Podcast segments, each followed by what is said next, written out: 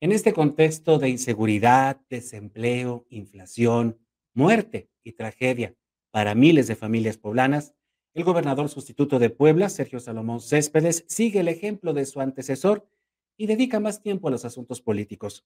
A la manera de Miguel Barbosa, Sergio Salomón Céspedes Peregrina se apega al discurso y a los intereses del presidente Andrés Manuel López Obrador por encima de las necesidades y las exigencias de la ciudadanía poblana. Hoy, Sergio Salomón Céspedes inició su rueda de prensa con dos mensajes de adhesión para AMLO. El primero, una felicitación por los acuerdos alcanzados con la empresa española Iberdrola. Sí, esa misma que recibió ataques constantes por parte del presidente de la República. Iberdrola le vendió 13 plantas generadoras, perdón, 13 plantas generadoras de energía limpia a la Comisión Federal de Electricidad para que el gobierno pues controle la totalidad de la producción.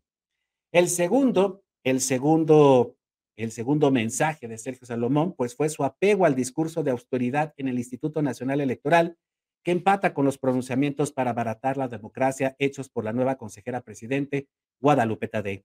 Este 4 de abril, Sergio Salomón Céspedes firmó el pronunciamiento de los gobernadores emanados de Morena en, apoyo al llamado Plan B de la reforma electoral presentada por AMLO. En la carta, las y los mandatarios morenistas califican como inconstitucional la determinación del, ministro de la Suprema Corte de Justicia de la Nación, Javier Lainés Potisek, al admitir a trámite la controversia constitucional presentada por el INE. La Constitución establece que no proceden las controversias constitucionales en materia electoral, dicen los gobernadores morenistas. Por ello, esta arbitraria decisión del ministro Laines debe ser revertida por el Pleno de la Suprema Corte, tal y como lo ha solicitado el presidente Andrés Manuel López Obrador. Nos pronunciamos en un comunicado todos los gobernadores reforzando el, tema del plan B, buscando generar mejores condiciones para que tengamos una democracia muy clara, muy transparente, con una mejora continua con mayores temas de austeridad, pero que no quiere decir menor eficiencia.